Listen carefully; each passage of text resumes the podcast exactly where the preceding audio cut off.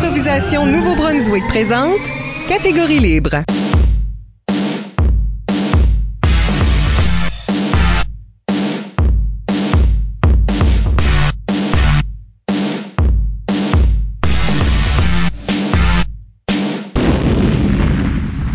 Bienvenue à l'émission Fan d'improvisation, au microphone Michel Albert et à mes côtés, ma co-animatrice Isabelle Gauguin. Allô. Que vous écoutiez en radiodiffusion sur les ondes de notre partenaire principal, de CKUM 93,5 FM à Moncton ou à une autre station du réseau des radios communautaires du Nouveau-Brunswick ou bien encore en balado-diffusion sur un objet électronique près de chez vous. Bienvenue à Catégorie Libre, une production d'improvisation Nouveau-Brunswick qui vise à enregistrer des entretiens avec les improvisateurs et improvisatrices de la province, question de faire un survol de leur carrière et une exploration de leur démarche artistique, mais aussi de débattre les grandes questions qui entourent le métier d'art que l'on appelle l'improvisation. Notre invité cette semaine, nul autre que Yves Doucette, Isabelle. Yves a débuté sa carrière d'impro à l'école secondaire Nipisiguit avant de passer à la Licume à l'Université de Moncton, campus Moncton, où il a bientôt fait partie de son équipe étoile. À sa première participation à la Coupe universitaire d'improvisation en 1993 à Moncton, il inscrit son nom sur la QI.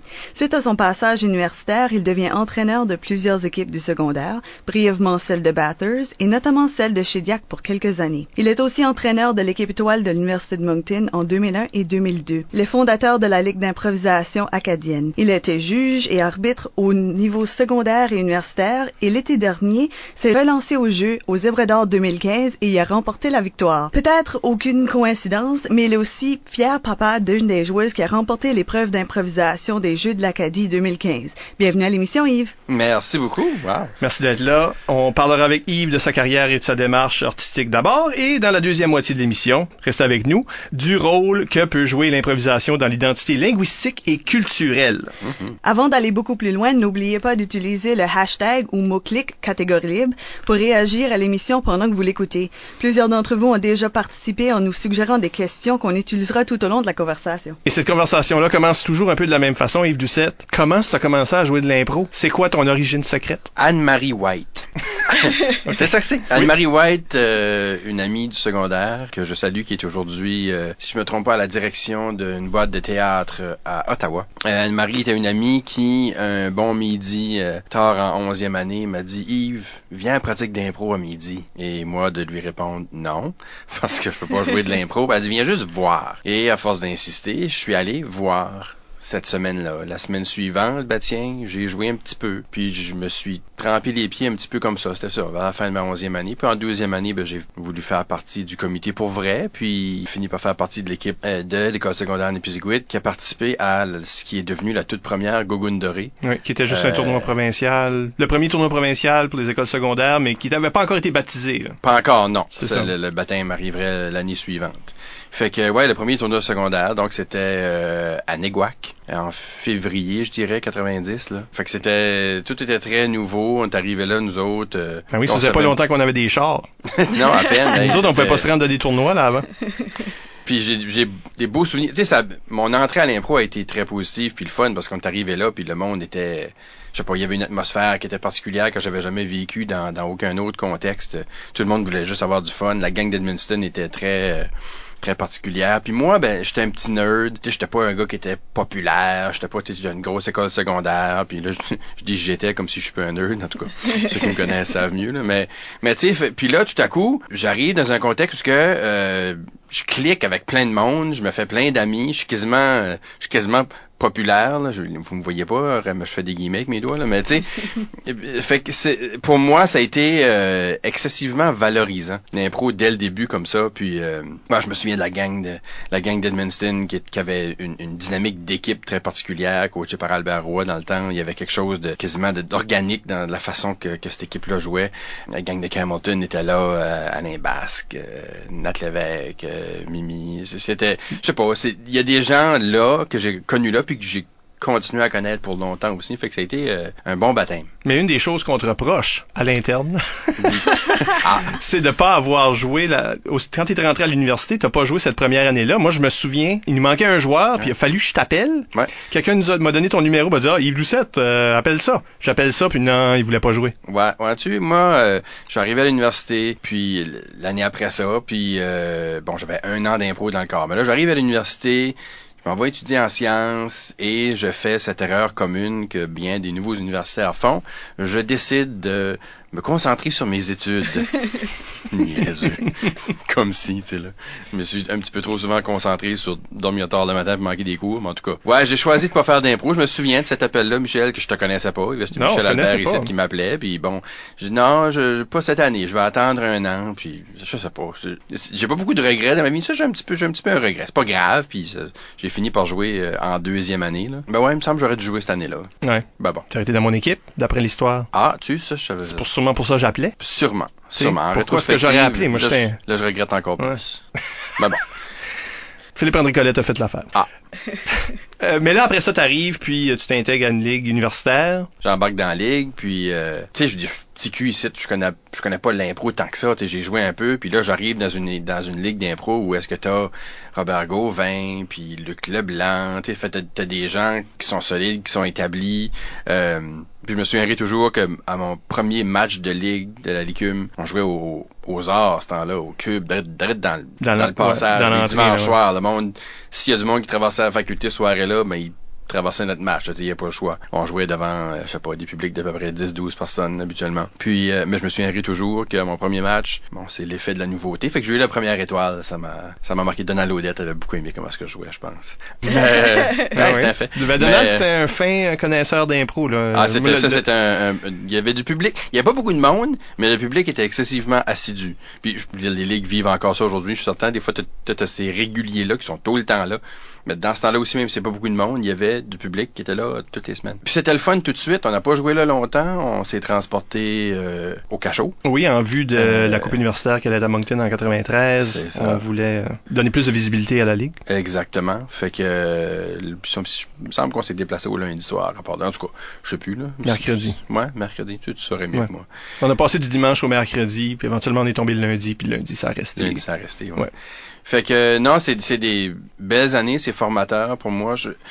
J'ai souvenir là de, tu sais, moi je commence à jouer de l'impro puis comme je dis, là, Robert Gauvin, c'était déjà quelqu'un, tu sais, c'est quelqu'un qui est relativement imposant un peu parce que dégage une certaine confiance, Robert. Puis, puis moi, je suis un gars qui, j'avais besoin de l'impro pour gagner de la confiance. Je suis quelqu'un qui, qui a un ego relativement fragile. là. Fait moi, quand ce que les choses vont, je, pense qu'une des choses que j'ai trouvées dans l'impro, c'est des fois, quand ce que je connais un peu de succès là-dedans, je reçois des accolades, puis ça, ça nourrit cet ego fragile-là. là. Fait que là, moi, dans ce contexte-là, au début, à la Licume, je suis avec Robert Gauvin, puis on est là, puis j'ai pas peur de Robert, mais je suis quasiment intimidé. Moi j'ai peur de Robert. Et pourtant, il a été excessivement généreux avec moi dès le début. Il, tu sais, il, il m'a souvent tendu des perches, puis il a souvent eu le goût de, de, de me donner des conseils, puis de vouloir m'aider à m'améliorer. Ben, la ligue avait cette attitude générale là. Tu sais, c'était, c'était pas, c'était pas stressant, c'était pas imposant. Tu sais, j'arrive là, puis Michel était là, puis Eric Butler, puis Hugues Paulin, puis il y avait une certaine atmosphère détendue. On voulait offrir un bon spectacle. Je pense que les gens étaient conscients de ça.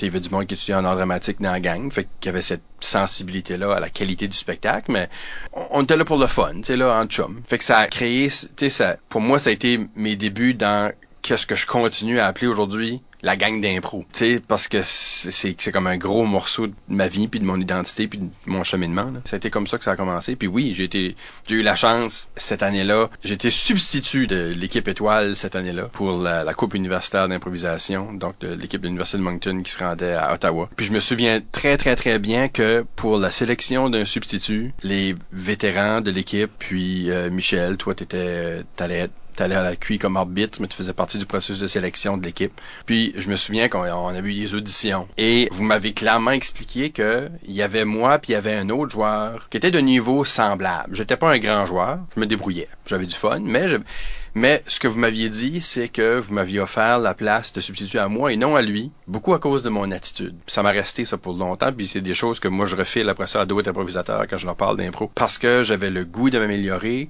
euh, parce que l'autre avait eu l'air frustré qu'il faisait pas partie du 6 de base de l'équipe, alors que moi j'avais bien pris ça, puis j'avais le goût d'apprendre, puis cette attitude-là, puis je suis pas quelqu'un qui a tendance euh, à faire preuve de beaucoup d'humilité.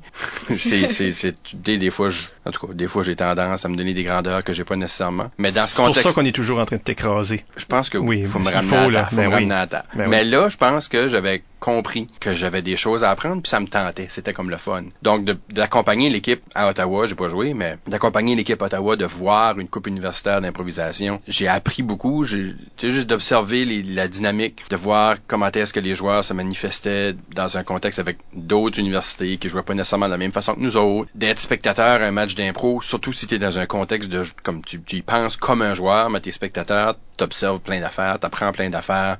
Euh, j'ai vu des joueurs de notre équipe qui rendus là, ont figé, ont gelé, étaient plus ou moins capables de, de, de performer pour toutes sortes de raisons. Des choses que j'ai vécues plus tard, fait que je peux comprendre que ben ça arrive à des bons joueurs aussi là, tu sais là, c'est pas. euh, Il n'y a fait- absolument aucune honte à être substitut. D'ailleurs, c'est une opportunité à être substitut Ah. sur une équipe comme ça. Les trois ici dans la pièce, on a tous vécu ça. On a tous été euh, substituts sur cette, cette même équipe à différents temps dans nos vies. Puis vraiment, c'est pas, euh, Non, c'est c'était pas, pas. un objet de frustration. Là. Non, puis tu sais, les, les membres de l'équipe de base me traitaient pas comme un simple substitut. On était huit. Tu là, il y avait six, puis il y avait deux substituts, mais on était les huit, là. Malgré que la substitut que je ne nommerai pas, euh, on l'a un petit peu perdu de vue pendant le tournoi, mais bon. Ben son, son chum vivait dans cette ville-là. En fait, son chum était militaire à Petawawa, puis il était venu le rencontrer euh, à Ottawa pour la fin de On l'a perdu. Mais bon. Euh, mais ouais, moi j'ai beaucoup, beaucoup appris de cette expérience-là.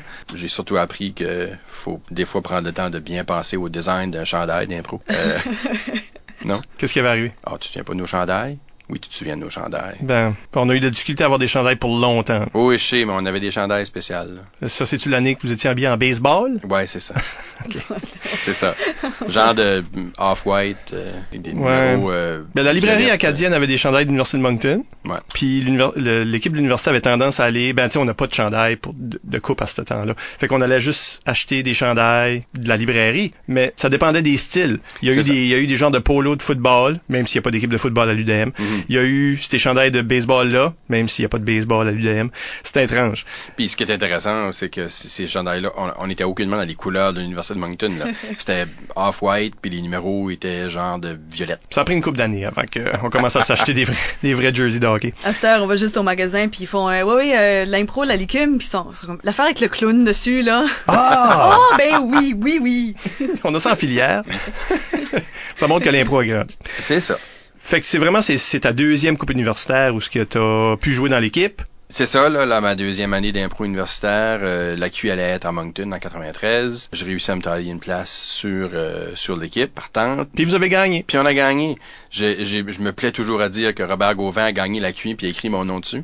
Mais bon, euh, c'est des détails. C'est, c'est souvent de même là, tu la gagnes. Là t'étais assez jeune si on veut, c'était Oui, oui, ta oui. première année sur l'équipe partante. Ouais. On finit par la mériter plus tard. Ouais, c'est souvent ça, ces joueurs-là, parce que tu as resté dans cette équipe-là euh, plusieurs années, tu t'es Ouais. devenu capitaine, puis euh, à mon avis, tu as mérité ta cuit éventuellement, si pas cette année-là. Ouais, peut-être que oui. C'est euh, mais intéressant parce que on a avec la demi-finale, la finale, on a joué sept matchs en tout dans cette fin de semaine-là. Puis dans les matchs, j'ai joué neuf impro. Fait que j'étais pas quelqu'un qui jouait beaucoup. J'en jouais une par match à peu près. Mais en finale, on perdait 5-4. On savait que ça allait être la dernière impro. Une improvisation mixte sur l'Université Laval. Puis c'est moi qui est allé la jouer. En rétrospective, je peux pas croire que je suis allé jouer cette impro-là. Mais ça faisait peut-être trois, quatre impros que j'étais assis sur le banc. Puis le thème m'a comme appelé un peu. Quand je disais que Robert Gauvin a toujours été généreux avec moi, j'ai comme filé un petit peu que je pourrais y aller. J'ai comme commencé à me lever. Puis j'ai regardé Robert, juste au début du caucus. Puis il- m'a regardé en voulant dire « On ouais, vas-y ». Puis ça m'a énormément nourri. Puis j'ai gagné cette impro-là. Puis j'ai- été chanceux, je trouve, parce que euh, euh, Bruno, qui s'appelait Bruno quelque chose, le joueur de Laval, s'est donné un rôle agressif, déplaisant, face auquel j'ai pu facilement jouer le petit têteux, qui pognait mieux avec le, avec le public, même avec les juges. Fait que, ouais, j'ai pu gagner cette impro-là, forcer une prolongation. Puis en prolongation, ben, je me suis sagement assis sur le banc. j'ai laissé Robert, puis Nathalie, puis euh, Hugues aller nous remporter ça. Un comptage en prolongation, ça a été spécial. Puis c'était une comparée de 4 minutes. Puis on a passé en premier, puis on avait deux punitions en banque. Puis là, t'as envoyé Hugues Paulin. Puis Danger. là, ouais, je Oh, sais. Mais en tout cas, on a joué notre impro, ça a bien été. Mais là, après ça, faut attendre l'heure impro. Et c'est pas mal les quatre plus longues minutes de ma vie parce que là, en plus, t'as notre coach, Qui est mon ton cousin, cousin. mon cousin Stéphane Doucet, qui avait pas vra- beaucoup d'expérience d'impro. Il était spectateur beaucoup. Il avait joué un tout petit peu, mais Mais on l'avait pris comme coach parce que un coach euh, gérant, si tu veux, un coach qui allait s'occuper du chronomètre, puis de noter les thèmes, puis tu sais là. Garder une bonne attitude. Euh, tu sais, il y avait un bon. euh, Exactement, au niveau de l'attitude, au niveau de l'énergie, Ouais. au niveau du focus, vraiment intéressant. Fait que là, lui, sa job à ce moment-là, ça a été, je me souviendrai tout le temps parce que là, si on parlait sur le banc, pas une punition, la game était finie, là, ça avait pas de bon sens. Fait que lui, pendant les quatre minutes, il est derrière nous autres avec un chronomètre. Puis ça, on a le malheur de se virer parce qu'on veut savoir combien de temps qu'il reste pour être sûr qu'on parle pas. Il nous regarde juste, là. Puis si on se tourne un petit peu, il nous montre juste le chrono. Il- tout ce qu'il fait, c'est qu'il nous montre le chrono pour être sûr qu'on parle pas, qu'on dit pas un mot. Fait que ça a été long, ça a été un comptage. Euh, mais ouais, on l'a gagné. Ça fait, ouais, je peux dire que j'ai mon nom sur la cuisse. Je n'en suis pas un peu fier. Ça montre aussi comment est-ce que c'est un jeu d'équipe parce que tu racontes cette histoire-là, puis toi t'as un rôle à jouer dans ça, mais t'as plein d'autres mondes qui sont en train de te nourrir même s'ils rentrent pas avec toi. On sait chacun notre tour. T'as t'as fini par faire euh, peut-être deux autres cuits après ça en tant que Euh, joueur? J'ai, oui, deux autres. Oui, la QI euh, l'année suivante, en 94, à l'université Laval. Particulier pour euh, pour deux raisons. D'abord, on a vécu un moment euh, difficile, alors que pendant une improvisation, on avait Nathalie Lévesque sur l'équipe, la petite rousse qu'on appelait là, une petite bombe d'énergie de, de Hamilton, qui demeure une de mes joueuses préférées parce que j'ai rarement vu quelqu'un en improvisation autant être capable de masquer le fait qu'elle sait pas qu'est-ce qui se passe. Nathalie était d'une grande naïveté, smart là, mais naïve. Puis souvent, elle était peut-être pas nécessairement au courant d'exactement qu'est-ce qui se montait si la trame de l'impro était un peu complexe, mais ça ne paraissait jamais. Hallucinant. En tout cas, elle est en train de jouer, on- écoute, on est à la QI et pendant une impro, euh, en finale, Nathalie euh, elle joue un soldat, fait qu'elle est très intense, C'est une impro toute seule? toute seule. Oui. Puis tout à coup, elle a comme, euh, elle a eu de l'avoir une hésitation. Elle a regardé vers le banc. Son meilleur ami dans l'équipe, c'était Alain Basque, capitaine. Puis elle est venue vers lui, elle a juste dit Alain, puis elle s'est rendue juste à lui, puis il est tombé dans les bras. Elle est tombée évanouie. Elle a perdu connaissance pendant une impro en finale de la QI. Et là, tout le monde est étonné, le monde ne comprenne pas, parce qu'au début, le monde pense qu'elle fait de l'impro. là. Mais nous autres, on a cliqué vite qu'elle avait perdu connaissance. Fait là, paf, arrête le match Ouais. on la transporte euh, en coulisses, puis euh, c'était c'était une- juste une grosse fatigue, très peu mangé, Ouais. déshydraté. Avant le match aussi, elle avait éprouvé une... Elle ça. avait dit là, qu'elle était plus capable. Ouais. On a fait demi-finale, finale, une après l'autre, Ah. sans, a- sans pause. C'est toi qui coachais, hein, Michel? Ouais, ben c'est moi qui ai fait le time-out au, au- Ben, au- à l'arbitre là. Puis là, après ça, t'avais les euh, les t'avais les, les, les animateurs du match, là, les analystes en train de dire c'est-tu bien une stratégie de Moncton? Hey, Ouais. c'est Oh bon. my god. Ouais. fait que là, euh, on est en coulisses, puis là, ben, OK, puis les paramedics viennent, puis tout, puis ils s'occupent de Nathalie, mais clairement, elle peut pas finir le match, mais là, euh, la finale, il faut qu'on la finisse. Elle va être correcte, là, on sait, elle a repris connaissance, puis elle va être correcte, mais il faut qu'on finisse le match. Fait là, l'arbitre se demande, avec les organisateurs, qu'est-ce qu'on fait avec cette impro-là? L'impro qu'elle était en train de jouer, qui était une comparée, que l'autre équipe avait déjà joué leur impro, je pense, à Ottawa, puis là, c'était à nous autres, à en tout cas. Et les organisateurs et l'arbitre décident que quelqu'un de notre équipe doit aller finir l'impro. Ben voyons. Faut aller Comme une poursuite, compléter ce qu'elle avait. poursuite là. Fallait compléter ce qu'elle a commencé. Il faut la finir parce que faut, ça prend un vote là-dessus. Puis, puis là, tout le monde est en état de choc. Puis Alain, qui est le capitaine, c'est le genre de responsabilité qui incomberait au capitaine, mais lui, il est tellement proche de Nathalie, il est bien plus ébranlé. Fait je dis, gars, moi, je vais y aller. Et je suis allé finir cette impro-là. Pire moment d'impro de ma vie. Il restait, je sais pas, deux minutes. Désagréable au maximum. J'ai, mais fallait le faire, fallait le faire. Mais Yves, t'as joué avec la LNI. Il y a eu un match Ben, spécial je avec la venais à LNI. ça. J'ai dit qu'il y avait deux choses de le fun. Ben c'est ça. Ça, c'est- ça, de, ou de particulière. oui, ça, c'était pas le fun. Ça, c'était particulier. c'est comme du karma là. Ça, ça m'a marqué. Maintenant, si on retourne plus tôt dans le tournoi, la soirée d'ouverture, en effet, le- les organisateurs du tournoi, là, lui, avaient invité quatre membres de la LNI à jouer un match. Donc, ils faisaient une équipe de la LNI et pour l'autre équipe, ben, il avait pris un membre de chacune des huit ou neuf équipes qu'on était. Là. Puis, je me souviendrai toujours, comme, je sais pas, une semaine ou deux avant, mais avant la dernière pratique d'étoiles avant qu'on parte d'ici, on a notre pratique étoile et euh, faut qu'on décide entre nous autres qui va représenter Moncton au sein de cette équipe-là pour le match spécial avec la LNI. Puis on veut tout, là, je veux dire, on est tout excités, c'est la LNI. Il y a pas grand geste de mes pères qui m'ont fait plus plaisir dans ma vie que quand le reste de l'équipe a voté pour que ce soit moi. Je suis encore ému quand j'y pense parce que je suis pas convaincu que j'étais le meilleur joueur de l'équipe, je sais pas. Les choses ont fait que la gang a dit non, c'est Yves qui va jouer ça. On a fait un vote, là, du papier, manabé, je me souviens pas. Mais en tout cas, ils ont voté pour moi. Fait que j'ai pu jouer ce match-là, euh, puis dans les quatre membres de la LNI, il y avait Robert Gravel. Euh, j'ai pas joué d'impro en même temps que lui, mais euh, j'étais sur un banc face à lui, ça, ça, ça reste euh, spécial. J'ai joué, non, j'ai joué deux impros vraiment le fun, euh, avec Louis-Georges Girard, entre autres. Puis j'ai joué la deuxième impro du match. Puis c'est Marie Michaud qui est de l'autre côté, qui rentre face à moi. Puis, tu sais, quand t'as le feeling, l'impro a commencé où ce que euh, on établit assez rapidement que je suis comme un auteur qui est comme en manque d'inspiration. Puis elle est mon épouse. Puis elle est un petit peu exaspérée parce que ça avance pas mon affaire. Fait que, tu sais, là. Mais son attitude à elle dans l'impro, moi j'ai eu le feeling que c'était un petit peu bon. On va lui montrer comment ça marche l'impro ces petits jeunes là. là, tu sais, là. Nous autres on est de la LNI, on sait. Peut-être que c'était pas comme ça qu'elle sentait, mais j'ai eu ce feeling-là. À un moment donné, elle se met à me bavasser, puis à me bavasser, puis euh, ben, ça a pas de bon sens, puis t'es, t'es, ah, t'es pourri, puis t'es pas capable d'écrire, puis tu, ta, ta vie mène à rien. En tout cas, fait là, je la laisse aller pour un bout, je la laisse se craquer comme il faut, puis me descendre, puis me descendre, puis me descendre. Puis à un moment donné, il faut qu'elle respire, fait qu'elle arrête de parler. Et je dis juste, merci chérie, je savais que tu serais là pour me supporter. puis là, il y a eu un gros rire, puis là, on dirait qu'elle, elle a fait, ah ok, c'est correct. C'est comme si, il y, a, il y a vraiment eu comme un double sens à mon message, puis ça a comme, puis le reste de l'impro était comme plus convivial, plus le fun. J'ai réussi à aller chercher un, rire de Boom. Eric Boom Boom Morneau, s'il y en a vous qui le connaissent, savent qu'il y a un rire qui est très marquant. puis, puis, puis, puis dans ce match-là, la gang de Moncton sont assis on est dans une salle, je connais pas la salle, mais à l'Université Laval, mais ils sont assis, c'est comme au troisième balcon, genre ils sont là-bas en haut. Mais puis on fait une impro, c'est une niaiserie, mais je, rentre dans un bar comme un cowboy, là, tough, là, avec les portes battantes puis tout, là. Une démarche de gros tough, là, puis je fais comme si je m'accote sur le bar, puis je commande avec une petite voix, là. Un coke aux avec la glace. C'est une niaiserie, mais j'entends mon boom rire en haut, puis ça m'a tellement comme motivé, là. Ouais, c'est le fun. J'ai eu un bec sur la bouche de Louis-Georges Girard aussi, euh, dont je me souviendrai toujours, dans une impro qui s'intitulait L'auberge du bon plaisir. Si bol, t'as des souvenirs très très spécifiques de quelque chose qui est arrivé ben, avant que le Christ soit né. Ouais, presque, ça, Mm. juste avant la télécouleur.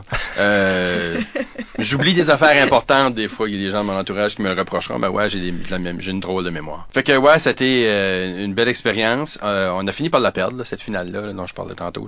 C'est intéressant parce que on en a vécu un moment spécial où est-ce qu'on est, on demeure convaincu à ce jour que le prix, parce que l'équipe qui gagne l'Université d'Ottawa, qui gagne reçoit la coupe universitaire. Puis euh, on avait, nous autres, en 93, la, la QI était ici, puis on avait remis un prix de consolation à l'équipe finaliste. là. Ouais.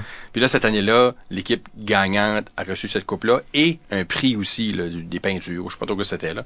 On demeure convaincu que c'était destiné à l'équipe finaliste, mais on se faisait pas particulièrement aimer. Ah. Euh, c'était dans un temps où euh, les grosses universités euh, québécoises étaient un petit peu inconfortables avec le fait que euh, une gang de petits culs acadiens euh, pouvait leur tenir tête. En Puis. Ottawa avait gagné là. une coupe de cuit avant ça aussi. Oui. C'était Mm. Ottawa puis Moncton. Ottawa, Moncton, Ottawa, Moncton, Ouais. genre de choses. Fait que Il y avait de la peut-être qu'il y avait de ça. Ouais. ça fait. Puis écoute, je, là, je fais peut-être des pas, projections, mais on avait ri de ça. Puis C'est peut-être peut-être le propre de deux trois personnes. J'ai aucune intention de généraliser ça à toute la gang. là. Puis je, je pense que c'est quelque chose qui est passé un petit peu avec le temps aussi. Euh, ou peut-être pas. Bon. Ben, là, ça vient en cycle. c'est cela. Ça vient en cycle. Euh, si là, on- j'en ai joué un autre après 195. Oui. euh, Sherbrooke. qui, puis ce qui est plate, c'est que je savais pas que ce serait ma dernière. Je l'aurais enjoyé différemment si j'avais su. Parce que, oui, Q Sherbrooke 95, ben le fun, là aussi, euh, finale, qu'on a perdu contre l'Université Laval. Puis ce qui est arrivé, c'est que en 96, j'allais finir mon bac. En 96, ça aurait, je crois, été ma dernière QI. Euh, sauf qu'en 96, l'Université euh, Saint-Boniface était euh, engagée à organiser la coupe assez tard dans l'année, là, en janvier, genre, ils ont perdu du financement. Puis à cause qu'ils perdaient ce financement-là, ben, parce qu'ils allaient défrayer une partie des- du transport de tout le monde, parce que là, c'était pas mal plus cher, fallait aller en avion puis tout. Fait que la QI a tombé à l'eau. Leur annulation s'est faite trop tard pour qu'une autre université choisisse d'organiser. Fait qu'en 96, il n'y a pas eu de QI. Fait j'ai comme perdu ma dernière QI. J'aurais toujours une petite crotte sur le cœur. Pour ça, là, j'ai comme pas pu boucler ma boucle comme du monde. Mais bon, c'est pas bien bien grave. Là, t'étais à Ottawa pour un petit bout, c'est ça? Ou est-ce que... Ouais, après ça, après que j'ai gradué, moi je suis allé à Ottawa pour trois ans, euh, travailler là-bas. Pas fait d'impro? Puis pas d'impro ce temps-là du tout, non. Je me gardais à l'affût un petit peu, là. Je restais en contact. Michel avait des jeux le fun sur Internet pour la gang d'improvisateurs. Fait que je restais en contact avec la gang d'impro. C'était encore nos chums. Puis euh, Ouais, je fais plus Euh, rien sur Internet à cette heure. non, c'est, je Non, sais, c'est- ouais, un jour, un jour. Si vous écoutez le podcast en balado-diffusion, si vous écoutez le podcast en podcast, c'est ça que je viens de dire dans le fond. Hein. Dans le fond, ouais, Ouais, un petit peu. c'est pas très smart. Tu vois, C'est pour ça, je me tiens loin de l'Internet. Dans le dictionnaire, que tu regardes euh, la définition de redondant, ça dit voir redondant. Euh, fait que, ouais, non, c'est ça. Pas, Isabelle. Moi, j'ai Mais trouvé tu sais, ça drôle. trois Moi, ans, en-. En 99, euh, je suis revenu d'Ottawa. Pour ça, t'es enseignant de profession. Moi, je suis enseignant de profession, mais à Ottawa, j'enseignais pas. J'avais fini mon bac éducation. Je suis allé là-bas. euh, ma blonde allait faire une maîtrise en sciences des religions. Je l'ai suivi là-bas. J'ai travaillé avec mon oncle développement de projet fédéral, toutes sortes d'affaires, bien le fun. Puis là, on est revenu, j'ai pogné une job en enseignement, puis euh, même si j'étais pas à l'université, j'ai disputé une dernière saison de l'ICUM quand même. La l'ICUM m'a tendu la main, puis euh, il y avait un petit cru au niveau de, la participation, puis ça, ça manquait un petit peu de vétérans. Je suis venu disputer une dernière saison avec les Bleus, euh, qui était comme un bon petit cadeau. De façon un petit peu de finir, parce que ma, ma unfinished business de la QI 96, c'est comme si j'ai récupéré ça là un petit peu. Mais non, pas d'impro, mais là, c'est ça, je me suis mis à enseigner euh, à l'école à Bellevalente Louis Bichot à Chédiac. Ça a pas été long que j'ai parti de l'impro là. Ça, ça a été une belle expérience. J'ai enseigné là pendant six ans, j'ai coaché de l'impro pendant six ans. J'ai vu toutes sortes d'improvisateurs bien, bien le fun passer par là. Puis là, j'ai compris ce que ça pouvait faire pour des jeunes, l'impro. Je l'ai vécu différemment de ce que j'avais vécu comme joueur. Je voyais des jeunes qui ressemblaient à ce que moi j'étais, mais qui étaient aussi très différents. Mais je les voyais grandir puis gagner en confiance là-dedans. Puis il y a plusieurs de ces gens-là avec qui j'ai gardé contact. J'ai des, amis Facebook qui sont des jeunes que mon seul contact avec eux autres, c'est que je les ai coachés en impro. Mais ça a été des belles années. On a perdu une demi-finale de Gogun pas mal serrée contre Hamilton l'année qui ont gagné. Euh, non, on a eu euh, on a eu bien du fun. Puis tu coachais aussi l'Université de Moncton à travers ça, là? Ouais, 2001-2002. Ça, c'est un autre aventure intéressante. Euh, Luc Leblanc devait être entraîneur de, de l'équipe étoile en 2001, le Q 2001, mais euh, il y a eu un engagement euh, théâtral, il pouvait plus s'occuper de l'équipe, puis ça m'a été offert. Quelqu'un de l'équipe étoile, je sais pas. Ça te tenterait-tu? Oui, ça me tente. Mais il y a des membres de l'équipe que je connaissais pas parce que ils venaient d'arriver à l'université, moi je jouais, j'étais plus à l'université, puis j'allais pas nécessairement régulièrement voir les matchs. J'avais un bébé, puis ça me gardait occupé, mettons. Fait que mon premier contact comme nouvellement nommé coach avec l'équipe étoile, ça a été à l'improvisaton, début janvier 2001. Fait, je pensais, ben, je vais aller faire un tour à l'improvisaton, l'équipe étoile va être là, je vais aller jaser avec eux autres un peu, tu sais, là. Alors quand j'arrive à l'improvisaton, à la table, euh, à l'accueil, où vendent les billets, c'était euh, Philippe Saint-Onge, qui faisait partie de l'équipe étoile, mais qui ne me connaissait pas. Moi, je savais il était qui, je l'avais déjà vu un petit peu. Lui, me connaissait pas. Alors quand j'arrive à la table, il dit euh, bonjour, il, dit c'est 2 dollars, je sais pas trop, tu sais, il me demande de payer. Ah ben j'ai dit non, moi je paye pas. Il a comme resté bête. je l'ai regardé, j'ai dit, je suis ton coach. Puis il a fondu. Ceux qui connaissent Phil Saint-Onge vont savoir qu'il était gêné, puis il s'en voulait de pas avoir su qui j'étais, puis c'était une Moi, je trouvais juste ça drôle, là, j'ai joué avec ça. Mais ouais, c'était euh, une superbe expérience. Euh, deux cuits à, Sherbrooke, d'abord, où ce que euh, Moncton, pour la première fois, a réussi à gagner un match contre UCAM, depuis qu'UCAM était une force. Il y avait une superbe rivalité qui s'était établie depuis 97 avec Moncton puis UCAM. C'est la première fois que Moncton réussissait à les battre dans un match, et ce match-là est légendaire, surtout parce que il y a eu sept impros dans le match et euh, Basse Lévesque a joué dans les sept. Il y a des fois où quand quelqu'un joue beaucoup, le public peut venir tanner de voir tout le temps la même personne. Mais Basse a réussi à faire ça dans un match où je suis convaincu qu'il y a personne qui est tanné de le voir parce qu'il était différent et, habile et subtil et constructif à chaque fois. Mais le plus magique, c'est qu'il est tombé dans une zone, la zone, quand le match a été fini, puis on était bien content ça avait été un superbe match. Les deux équipes ont joué une grosse game, c'était wow. Fait qu'on ramasse nos affaires, on sort de là. Ça doit faire au moins une demi-heure que le match est fini par ce temps-là, puis on est en train de jaser, puis il y a quelqu'un qui dit, Geneviève Arsenault dit, en tout cas, je peux pas croire qu'on a battu UCAM. Basse, arrête de marcher. Minute, il dit on a gagné. Il avait aucune idée qu'on avait remporté la victoire. Il était tellement, il s'est abandonné complètement à l'impro. Il avait pas d'idée c'était quoi le pointage. Il savait que ça avait bien été. Il savait qu'il avait bien joué, que la gang, mais il avait aucune idée qu'on avait gagné jusqu'à une demi-heure après. Alors que nous était tout excités parce que finalement, on avait battu UCAM. Fait pour lui, c'était pas ça autant que le fait que le show avait été un show de qualité. Puis euh, ça m'a toujours resté basse, reste un, modèle pour moi. Tu dirais-tu que tu es plus un vu toutes tes expériences de coaching, vu que tu es un enseignant, vu que, si je ne me trompe pas, tu as aussi développé des ateliers pour enseignants où ils peuvent mhm. intégrer des, des techniques ou valeurs d'impro en classe. Dirais-tu que tu es plus formateur que joueur maintenant ou euh, tu sens encore cette flamme-là? Euh, je suis définitivement plus formateur que joueur. Content que j'ai pu jouer l'été dernier euh, aux Zèbres d'Or, m'essayer de nouveau à jouer. Ouais, c'était pas fameux, là. Non, c'est venu confirmer que... c'est venu confirmer que... Non, mais c'était ça la dynamique d'équipe. Oui, on, on, faisait semblant. Ben, moi puis Yves, on était les deux pires. C'est ça. On était, Facilement. Les, deux, les deux poteaux.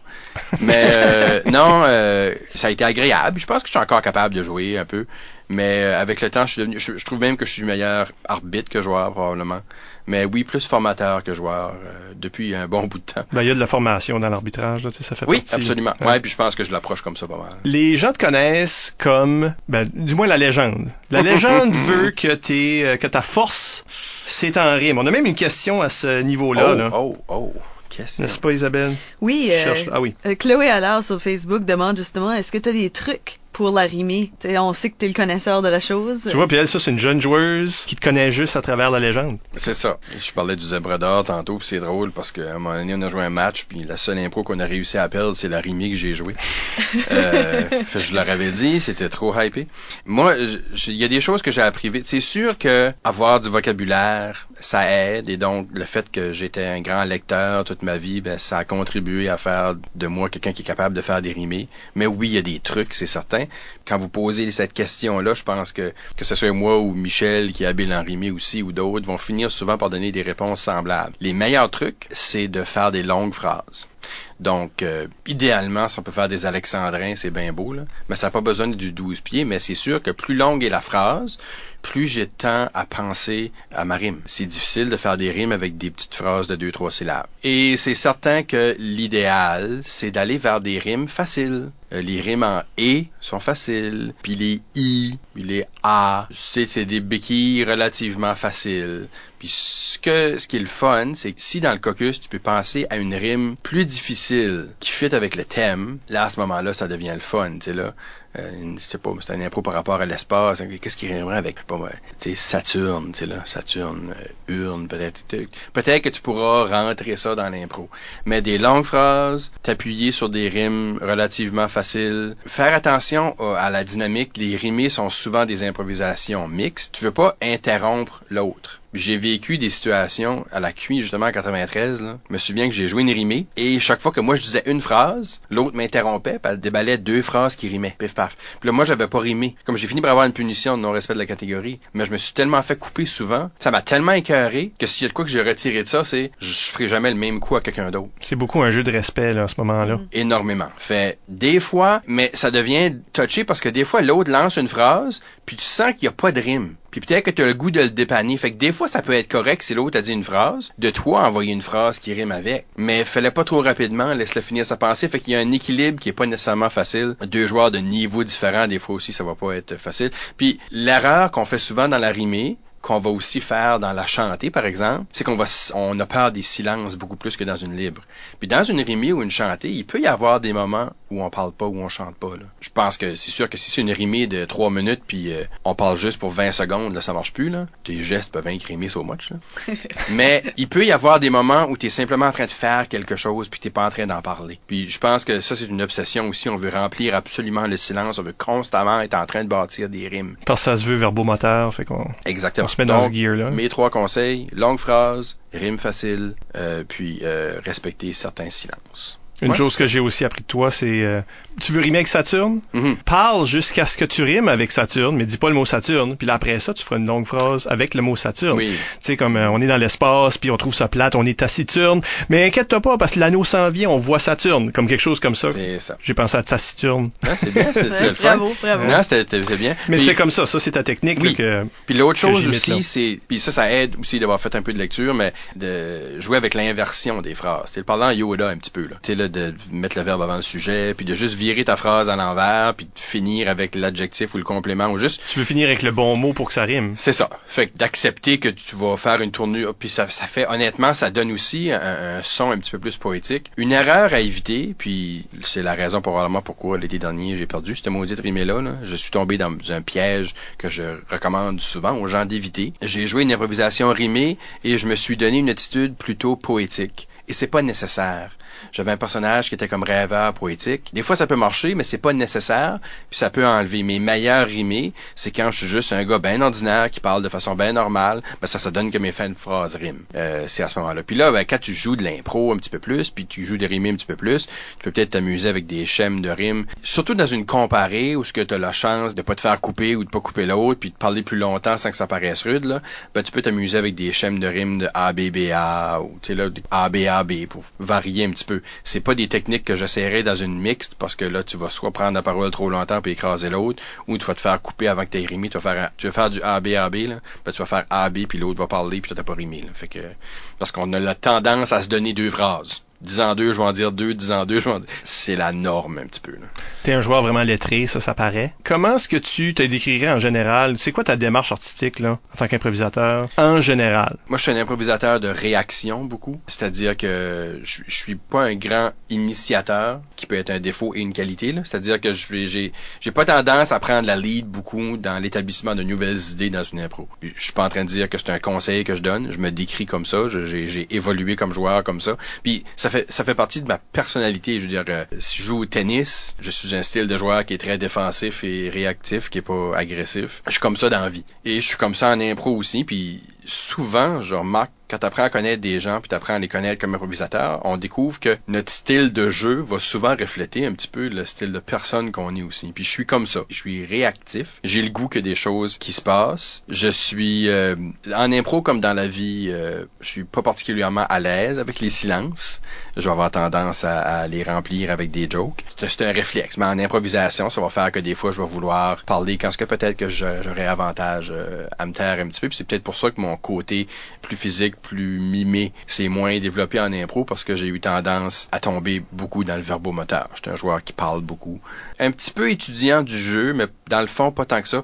Je suis pas un excellent observateur des, je veux dire, je vais jaser d'impro avec un Basse Lévesque, par exemple, qui est quelqu'un qui observe beaucoup les gens, puis qui détecte des, certains comportements, puis qui va laisser ça teinter la façon qu'il va jouer. Je suis pas nécessairement de ce genre-là beaucoup. Je suis très, très mauvais dans l'imitation et la caricature. Moi, si une improvisation demande qu'on fasse des accents français ou qu'on joue comme des chats, ou... c'est, c'est, c'est désastreux pour moi. J'ai encore cette image-là d'une impro-théâtre de la LIA. C'est pas pour moi. Je suis pas capable. J'ai besoin d'être beaucoup plus grounded, d'être beaucoup plus terre à terre dans ce que je vais faire, ce que je vais vivre. Mais en même temps, j'aime quand, une fois de temps en temps, dans une impro, j'ai l'occasion de créer quelque chose d'un petit peu plus flyé, plus rêveur. Mais ça, c'est, c'est pour ça que j'ai souvent beaucoup aimé des improvisations seules. Parce que je, à cause que je suis cérébral, puis je suis dans ma tête beaucoup, là, quand je peux jouer tout seul, souvent je vais jouer quelque chose d'impro, puis je suis en train de penser à qu'est-ce qui pourrait s'en venir. Puis le problème, des fois, avec d'autres joueurs, c'est qu'ils amènent ça ailleurs, puis ça me, ça me scrape tout. Mais quand je suis tout seul, je vois ce que je veux. Ça va pas nécessairement être bon, mais je vais me sentir plus en sécurité parce que j'ai ce certain contrôle-là. Ou quand je tombe dans une impro avec des gens qui vont vibrer un petit peu là-dessus, euh, euh, comme toi, Michel, par exemple. Des fois, on va avoir cette patience-là d'établir quelque chose d'un petit peu plus à côté de la traque. Puis là, je m'écoute tout de suite, là. Je trouve que je suis partout sans être nulle part parce que je suis en train de dire que je suis terre à terre, puis flyer. Je le sais pas, je pense pas qu'il y a, je pense pas qu'il y a une façon de décrire mon style. C'est une bonne question. Du silence, bonne mais j'aime prendre du temps ouais, pour ouais. rétablir du silence. Bonne question, affreuse réponse. J'aime jouer tout seul, mais avec les autres. Michel disait souvent, il n'y a pas de mauvais thème, il y a juste des mauvais improvisateurs. Là, tout de suite, c'était une affreuse réponse. Mais en même temps, c'est le fun. Parce mais que... l'autre chose que j'aime dire, c'est oui, mais non. Oui, mais non. Oui, mais non. Puis en impro, c'est toujours ça. Oui, oui, oui. ce que tu as dit est vrai, mais aussi l'inverse est également vrai. Puis ça, c'est ça. c'est la complexité de l'improvisation. Ouais. C'est la raison pourquoi on en parle. Ben, je pense que j'ai peut-être évolué aussi avec le temps. Je suis pas sûr que je joue de la même façon que je jouais. Quand j'étais à mon meilleur, en quoi, 94, 95, je pense que c'est, c'était mes meilleures années d'impro comme joueur. Je jouais, je pouvais faire des choses. Là, j'étais bon en rimer, tu sais, ce temps-là. là. Puis j'étais même à la limite capable de me débrouiller si je tombais dans un impro plus physique, quelqu'un établissait cette vibe-là. Je, je pouvais donner avec Boom Mono, puis euh, j'avais pas l'air si fou que ça. C'était différent, c'était hors de, de personnage pour moi, mais en même temps, je pouvais suivre, mais il y a des choses comme ça que je peux faire aujourd'hui parce que un parce que je joue moins, puis deux parce que je pense que j'ai changé, puis j'ai évolué, pas nécessairement dans ce sens-là. Ben, je pense que quand tu entreprends des rôles comme d'arbitrage, puis d'entraînement, puis ça, ça change ton jeu, ça affecte Ouais. ton jeu parce que tu as une nouvelle perspective sur euh, la discipline. Ouais, puis même comme entraîneur, je pense que les joueurs que j'ai coachés ont probablement eu une influence sur la façon que je vois le jeu, la façon que je pense le jeu. Il y a du Marc Doiron dans toi. Non, il y a du pas Mark Doiron dans Il y a du moi, pas Marc. OK. Pauvre Marc. Oh, hi. Pauvre Ah Marc. non, non, c'est pas parce Marc? que je l'aime pas, c'est parce que je suis pas capable de jouer comme lui. Unique en, son genre. peu le peu, ouais. Parlons de Clémence. Ah ouais donc? C'est ta deuxième plus vieille. T'as Oui. t'as quatre enfants. J'ai quatre on, a toujours, on s'est toujours moqué euh, en improvisation de, de ta fertilité. Ben oui. T'es l'improvisateur qui a quatre enfants puis qui a eu des ces enfants-là avant tout le monde. Oui. T'es le premier à, à vraiment procréer et autant. Oui, il y a d'autres mondes qui ont eu des enfants avant, mais personne autant. Ouais. Euh, ta deuxième, Clémence, a remporté cet été, été 2015, les Jeux de l'Acadie pour le Sud-Est. Hein? Ouais. On a plusieurs personnes qui l'ont vu jouer à cet événement-là, dont Isabelle, Oui. qui était ombudswoman euh, au tournoi. Et il y a des gens qui ont posé des questions là-dessus. Lançons-nous. Ah, euh, Randy Johnston sur Facebook demande euh, Est-ce que tu peux nous parler du fait que ta fille fait de l'impro, puis comment tu te sens par rapport à ça? Puis est-ce que vous en parlez à la maison? Est-ce que vous pratiquez à la maison? Faites des jeux qui un petit peu évoquent ce genre de choses-là quand ils étaient plus jeunes? Le Bonne formateur dans toi, là, comme c'est aussi le papa? Bonne question. OK. Euh, on fait pas d'improvisation formellement chez nous, non. Puis même des exercices d'impro, pas nécessairement. Sauf que, moi, s'il y a une chose que j'ai établie avec mes enfants, ça fait longtemps, c'est que le ridicule, c'est la santé. On est constamment en train de déconner. Ça fait aucun sens de notre maison. Les gens qui arrivent chez nous, puis qui voient mes enfants aller, puis qui les entendent aller, puis avec moi aussi, en reviennent pas. On est complètement craqué et ça, c'est mon plus grand bonheur. Fait que je pense qu'il y a ça. Moi, ce que, personnellement, ce que l'impro m'a appris, c'est à ne pas avoir peur du ridicule. Moi, j'étais quelqu'un, jusqu'à 11e année, jusqu'à que je commence à faire de l'impro, j'étais excessivement pogné dans moi-même. J'avais peur de ce que les gens allaient penser de moi. La pire chose que je peux vivre, moi, à l'école secondaire d'Épisiguit, ceux qui sont déjà allés dans l'école, c'est une grande école, il y, a une, il y a une très grande cafétéria, puis il y a rien que je détestais plus que d'être obligé de traverser la cafétéria pendant le dîner, parce que c'était une longue marche où, je sais pas, j'ai peur de ma posture, je, je sais pas ce que le monde pense de moi, c'était affreux. L'improvisation m'a aidé à combattre ça énormément. Puis c'est même pas conscient, mais je pense que j'ai eu le goût d'inculquer à mes enfants le goût du ridicule. C'est pas juste que c'est correct, c'est que c'est le fun, puis ça fait du bien. Puis on peut dire des niaiseries constamment. Fait que il y a cette twist créative là, je pense, qui, qui habite mes enfants. Ils sont tous très différents l'un de l'autre. J'ai jamais eu le goût de pousser mes enfants nécessairement vers l'improvisation, mais je leur ai toujours dit, vous ferez ce que vous voulez tant que vous faites quelque chose. Ben là, c'est arrivé que c'est ça, parce que on ajoutait euh, l'improvisation à la programmation des Jeux de l'Acadie.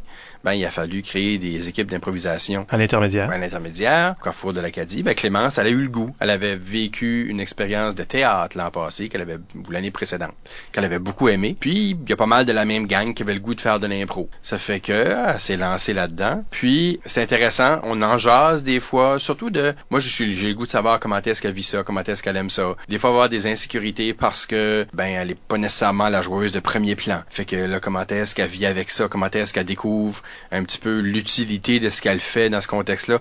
Puis ce qui est le fun, c'est que j'ai des histoires à lui relater là. J'ai des tournois où ce que sur neuf, ces matchs j'ai joué neuf impro. Fait que j'ai joué ce rôle-là là, de sixième joueur de l'équipe, mais qui demeure important pareil, puis qui fait partie de la gang. Si l'équipe était juste cinq, ce serait pas pareil. Fait que qui ont des rôles à jouer. Moi, je l'ai vu vieillir beaucoup cette année, puis je pense qu'une partie de ça, ça a été l'improvisation. Il y a aussi l'âge qu'elle a, puis euh, mais l'improvisation, selon moi, a contribué à un certain gain en confiance chez ma fille, puis je l'ai vu chez des improvisateurs que j'ai coachés. Je suis content que c'est pas moi qui la coach, j'aime autant qu'elle apprenne ça de quelqu'un d'autre. On fait d'autres choses à la maison puis en famille, fait que ça vient compléter le portrait. Puis As-tu pu l'avoir joué? je l'ai vu jouer euh, à, la, à la régionale, la finale des Jeux régionaux du Sud-Est. Euh, il y avait quatre équipes qui participaient, quatre différentes écoles. Puis là, j'étais là pour euh, presque tous ces matchs. Puis ça a été le fun parce que je l'ai vu jouer des impros où elle s'est démarquée. Puis je l'ai vu jouer des impros où ce que ça a moins bien été. Parce qu'on faut parler de ça aussi. On va jouer des impros qui sont pas particulièrement bonnes. Le style d'impro est-tu génétique? Tu es reconnu dans... Euh, un petit peu. Euh, Il y a une certaine timidité dans son jeu qui ressemble à moi. Moi, cette peur de prendre sa place un petit peu. Dans ce sens-là, malheureusement, elle me ressemble. Mais on jase de tout ça, on travaille là-dessus. Elle a des belles idées. Fait que là, elle est en train de gagner en confiance. Euh, là, elle est en train de découvrir, par exemple, qu'à un moment donné, elle a fait quelque chose qu'elle s'attendait pas qu'il serait drôle, puis ça a été drôle. Puis là, ça l'a fait réfléchir. Ah, fait si je fais ça, parce que c'était inattendu, le monde trouve ça drôle. Ah, ça, c'est intéressant. Fait, elle est vraiment en mode apprentissage. Elle a le goût d'apprendre. C'est une expérience inoubliable. Puis, elle a joué à ces jeux régionaux-là, les- le public, à ce moment-là, c'était surtout les, les parents puis les autres équipes. Mais euh, pas longtemps avant les Jeux d'Acadie, ils ont fait un match où ils ont fait jouer l'équipe du Carrefour de l'Acadie contre l'équipe de Mathieu Martin qui avait remporté cette année-là la de je pense, oui.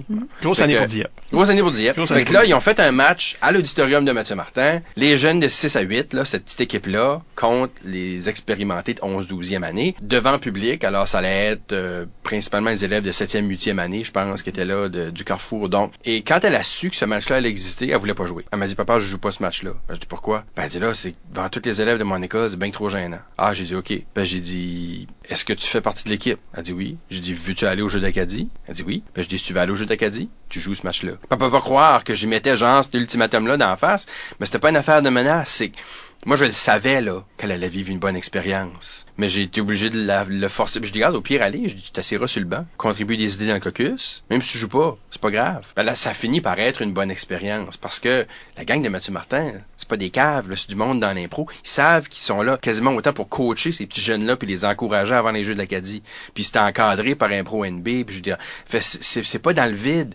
Tout ce monde-là baigne dans cette même univers-là de, il y a toujours un petit peu de compétition, là, mais c'est très positif, c'est pédagogique, c'est, il y a du soutien, il y a de l'entraide. Fait dans ce contexte, je veux dire, c'était deux jeunes de cette équipe-là qui les avaient coachés toute l'année, les jeunes du Carrefour. Fait à quelque part, il y avait un lien, là. Alors, ça a été positif, ça a été une bonne préparation aussi pour les Jeux de l'Acadie. Puis moi, j'en reviens pas encore qu'aux Jeux de l'Acadie, la finale a été disputée devant à peu près 1500 personnes, avec des micros puis tout. Moi, j'ai jamais joué des gros matchs d'impro. Moi, j'ai jamais joué dans des grosses foules comme ça. Je veux dire, a- on, on cherche, là, on en trouve pas trop trop, là, des matchs d'impro, parce qu'il y avait autant de public, là. C'est impressionnant. Puis ils se sont comme laissés aller là-dedans. Puis c'était comme, ben, on peut choisir d'être nerveux ou juste jouer.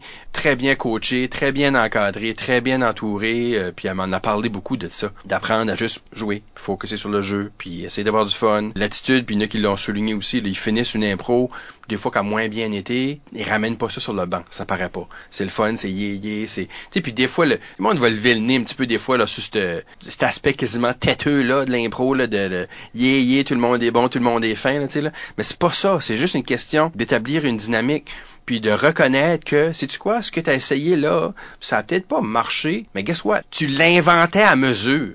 puis je peux au moins reconnaître le fait que c'est ça, en soi, c'est impressionnant, même si c'était pas le meilleur spectacle que quelqu'un a vu. Fait dans ce sens-là, je trouve qu'il y a- il y a des beaux apprentissages, fait que je suis papa est fier de, de, de voir sa fille aller, puis je suis comme je suis comme content que c'est la première euh, de la prochaine génération euh, à se distinguer comme ça. Je trouve ça cool. Il y a une joueuse qui a joué dans ce match-là dont tu parlais avec Mathieu Martin, Oui. qui nous a posé une question connexe. Ah ben pardon. Euh, Gabriel Gagnon demande sur Twitter, euh, ayant été dans l'impro tellement longtemps, assez justement pour voir ta fille jouer elle aussi, Mhm.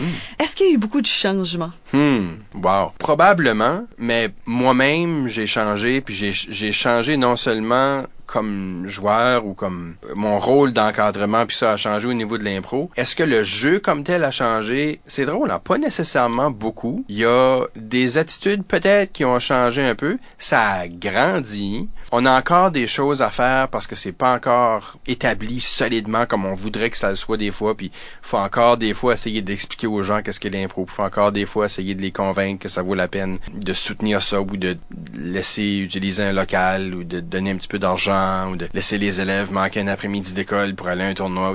On a encore du travail à faire, pas nécessairement le même qu'avant. Ça gagne un petit peu en crédibilité. Puis honnêtement, les jeux de l'Acadie, pour ça, je pense, vont, vont venir contribuer beaucoup. Tu de l'improvisation organisée au niveau sixième à huitième année, ça, ça n'existait pas. Il y a déjà des écoles qui s'organisaient des choses un peu, là, mais en tournoi comme ça, l'addition de l'impro au jeu de l'Acadie, c'est le plus gros changement que l'impro a connu euh, dans la province depuis bien, bien, bien longtemps.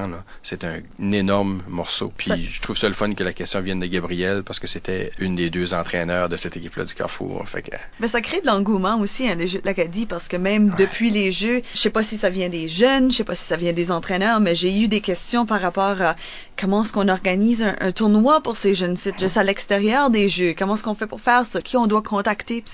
Puis, fait qu'il y a clairement Mhm. déjà la piqûre dans ces jeunes-là, dans ces entraîneurs-là, d'en faire plus que même juste dans les Jeux, puis Absolument. Ça, fait longtemps qu'on fait des choses, mais ça, ça légitimise un petit peu, puis oui, ça crée cet engouement-là. Puis là, c'est sûr qu'il va y avoir de la demande. Moi, je pense que, au- par exemple, au- aux Jeux régionaux du Sud-Est, l'an prochain, je m'attends qu'il y ait pas mal plus que quatre écoles qui soient là. Je serais pas surpris qu'il y aurait 8 à 10 écoles qui seraient présentes. Parce que là, ils auront eu un petit peu plus de temps à se préparer, puis à y réfléchir, puis à voir le succès que ça a connu. Fait que, ouais, euh, on est dans un bel endroit, puis je pense que, honnêtement, cet engouement-là, je trouve, ça vit un petit peu en parallèle avec le, le développement de, tout ce qui est humour en Acadie, euh, avec le stand-up qui prend de plus en plus de place, avec des spectacles d'humour, avec au fil des ans, je pense qu'il y a quand même certains, certains raccordements. là. donc, il y, a, il y a un engouement pour ça. Fait que c'est moi, moi, je suis bien content d'où est-ce que ça s'en va. là. On a peut-être le temps pour une dernière question. On n'a pas actually le temps pour une dernière question. On a peut-être le temps pour une dernière question? Euh, Patrick Hardy demande sur Facebook euh, quel est le joueur ou la joueuse envers le- qui tu as le plus de respect ou eu le plus de fun de jouer avec? C'est mieux d'être moi? Wow. Non, non. Euh,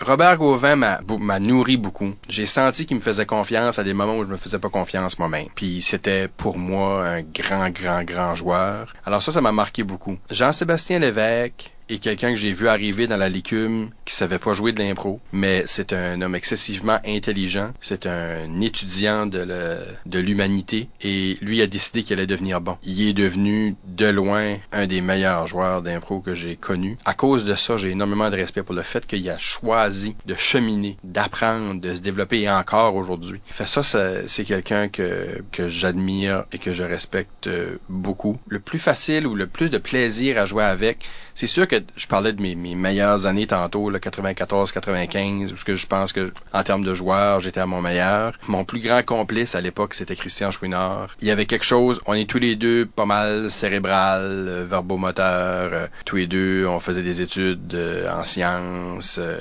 On avait des intérêts qui se recouvraient, puis on avait des styles de jeu qui matchaient. On a souvent eu des beaux, beaux moments de facilité dans l'improvisoire. Fait, c'est, ça a probablement été lui mon plus grand complice d'impro. La deuxième partie de l'émission, Yves, on va avoir la chance de discuter plus longuement, mais euh, d'un sujet spécifique qui t'intéresse en particulier d'ailleurs, du rôle que peut jouer l'improvisation dans l'identité linguistique et culturelle. Euh, donc restez avec nous, c'est après la pause.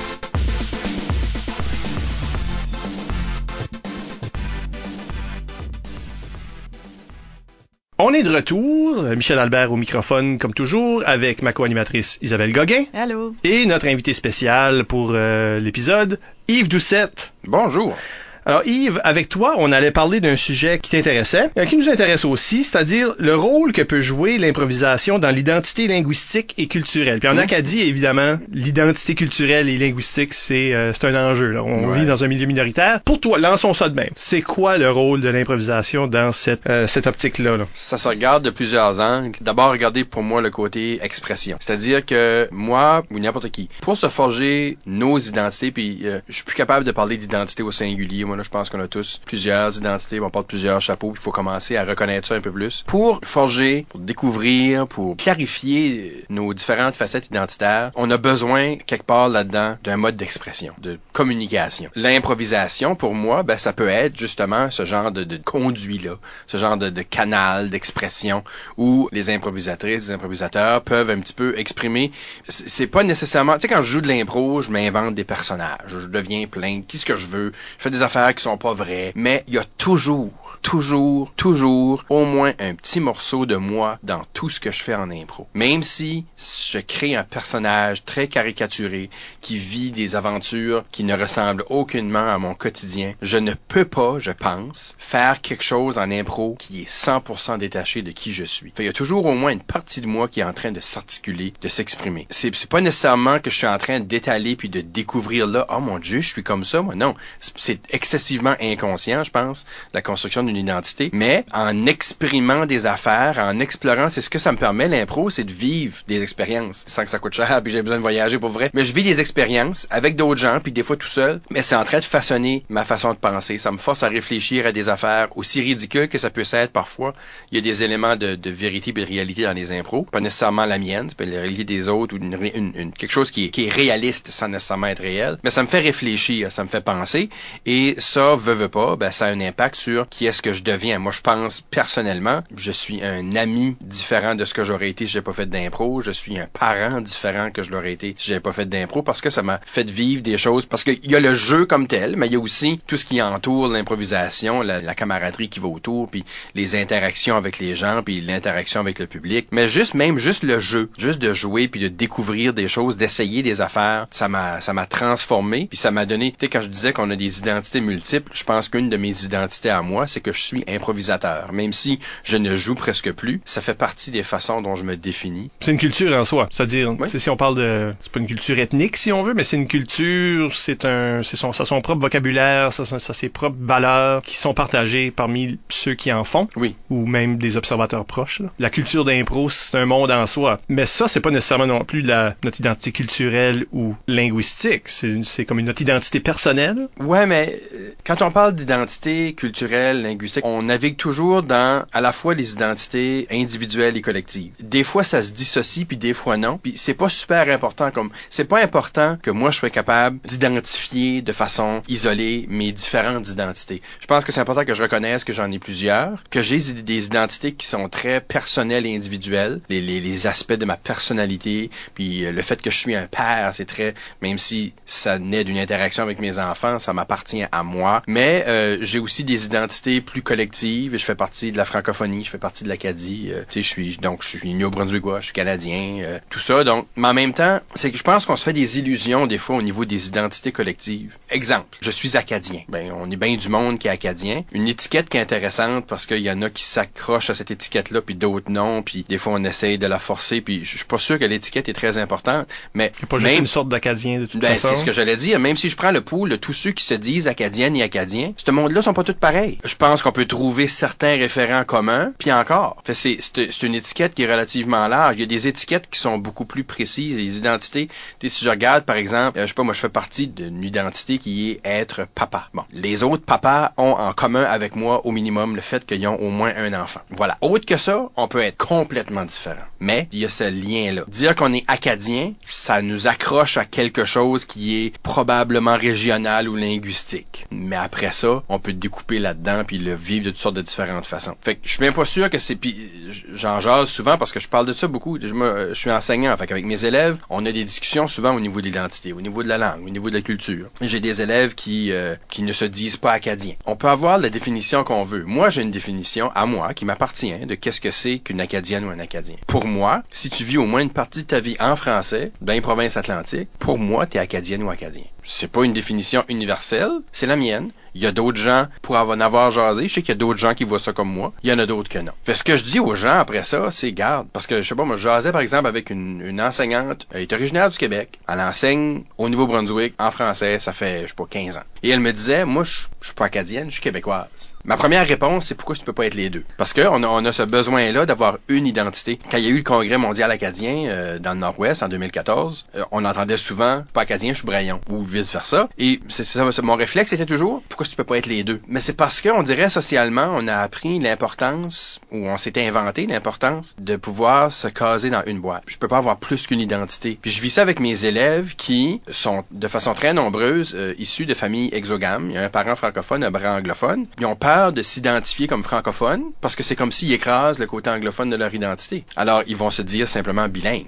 Puis là il y a une qui demande qu'il faut sauter en l'air, ben là bilingue c'est pas une identité. Puis ah c'est tu quoi Si tu sens comme si le mot te décrit, then fine, c'est ton identité. Je trouve qu'on s'arrête trop souvent à l'importance de l'étiquette. Moi ce que je finis par dire à ces jeunes, c'est regarde, si tu te dis pas acadien, l'enseignante là, si tu te dis pas acadienne, c'est pas grave, ça me dérange pas. Ce que tu ne peux pas nier, c'est que tu contribues à la société acadienne. Tu fais partie de la société acadienne parce que tu contribues aux faits francophones par chez nous. Fait que ça c'est pour moi, c'est un incontournable. Puis partons de là. Parce que on parle d'impro surtout. Oui.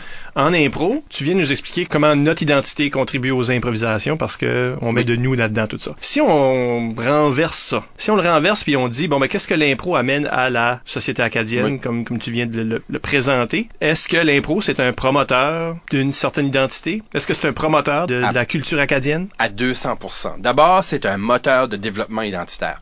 Les, jeunes nous disent souvent que une des plus belles occasions où ils définissent leur identité, c'est quand ils sont dans des grands rassemblements. Alors, quand tu as des tournois d'impro, des ligues d'impro, des, des- de l'impro au jeu d'Acadie, quand tu réunis plein de jeunes et qui peuvent se comparer à des jeunes d'ailleurs, pas trop loin, mais un petit peu ailleurs, ailleurs en province, ailleurs des maritimes, ailleurs en Atlantique. À ce moment-là, le jeune, par réflexe, tombe dans un mode de comparaison. Qu'est-ce qu'on a en commun? Qu'est-ce qu'on a de différent? On se définit comme ça. On apprend à se connaître comme ça. L'improvisation, d'abord par ces échanges comme ça, vient contribuer à la définition de diverses identités au sein de l'Acadie définitivement. Et aussi au niveau des identités individuelles. Les improvisatrices, les improvisateurs qui vont vivre ces expériences-là de contact avec les autres, d'expériences d'improvisation, sont en cheminement pour mieux se connaître eux autres mêmes. Parce que dans le fond, c'est ça. Si je parle d'identité, il faut que j'apprenne à connaître qui je suis. Mais pas juste qui ce que je suis, parce que euh, on n'est jamais des produits finis. L'expression qu'on utilise dans, dans le domaine en éducation, surtout, on parle de construction identitaire. Je déteste cette expression, mais elle est passée à l'usage, on peut pas s'en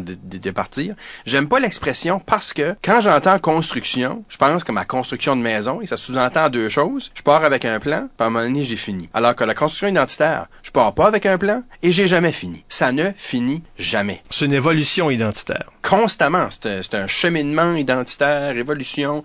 Oui, maintenant, si on peut juste se rentrer dans la tête que quand on parle de construire son identité, ça veut dire ça. Ça veut dire d'abord découvrir qui je suis, mais aussi constamment être à l'affût de qui je deviens, de qu'est-ce que je deviens.